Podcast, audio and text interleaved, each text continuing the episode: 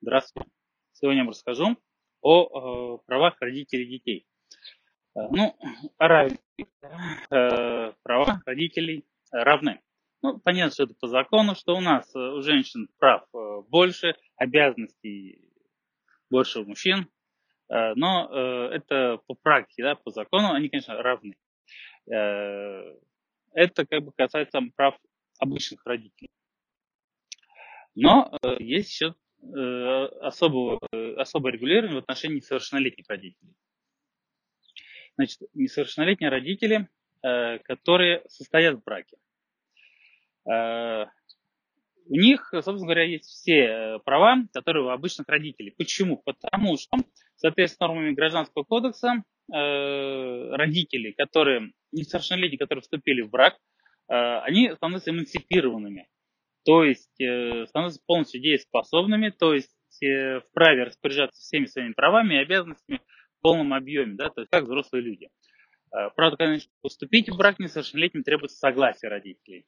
Но после этого, как они вступили в брак, все, они становятся полностью дееспособными, становятся вправе принимать любые решения без чего-либо согласия или разрешения. Но это когда родители эмансипированы, да, то есть вступили в брак один из способов эмансипации. Если несовершеннолетние родители не вступили в брак, то э, до того, как момент, как им исполнится 16 лет, э, то есть до 16 лет, э, такие родители не могут в полном объеме осуществлять родительские права. Вернее, как они осуществляют свои родительские права, они имеют право проживать с ребенком. Это как бы без каких-либо ограничений. Но назначается в отношении их ребенка опекун, который также имеет э, права по воспитанию и э, взращиванию этого ребенка. Да? То есть уже получается не три, э, не два родителя, как обычно, а уже три, то есть два родителя и один опекун, которые должны воспитывать и заботиться о этом ребенке.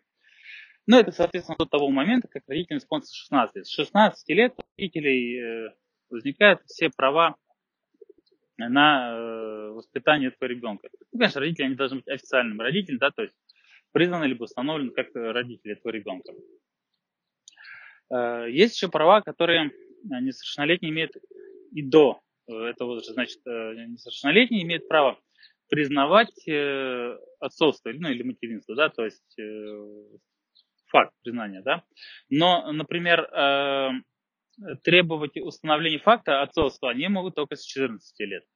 Э, вот такие вот неполные права ну, ввиду их э, возраста имеют э, несовершеннолетние родители.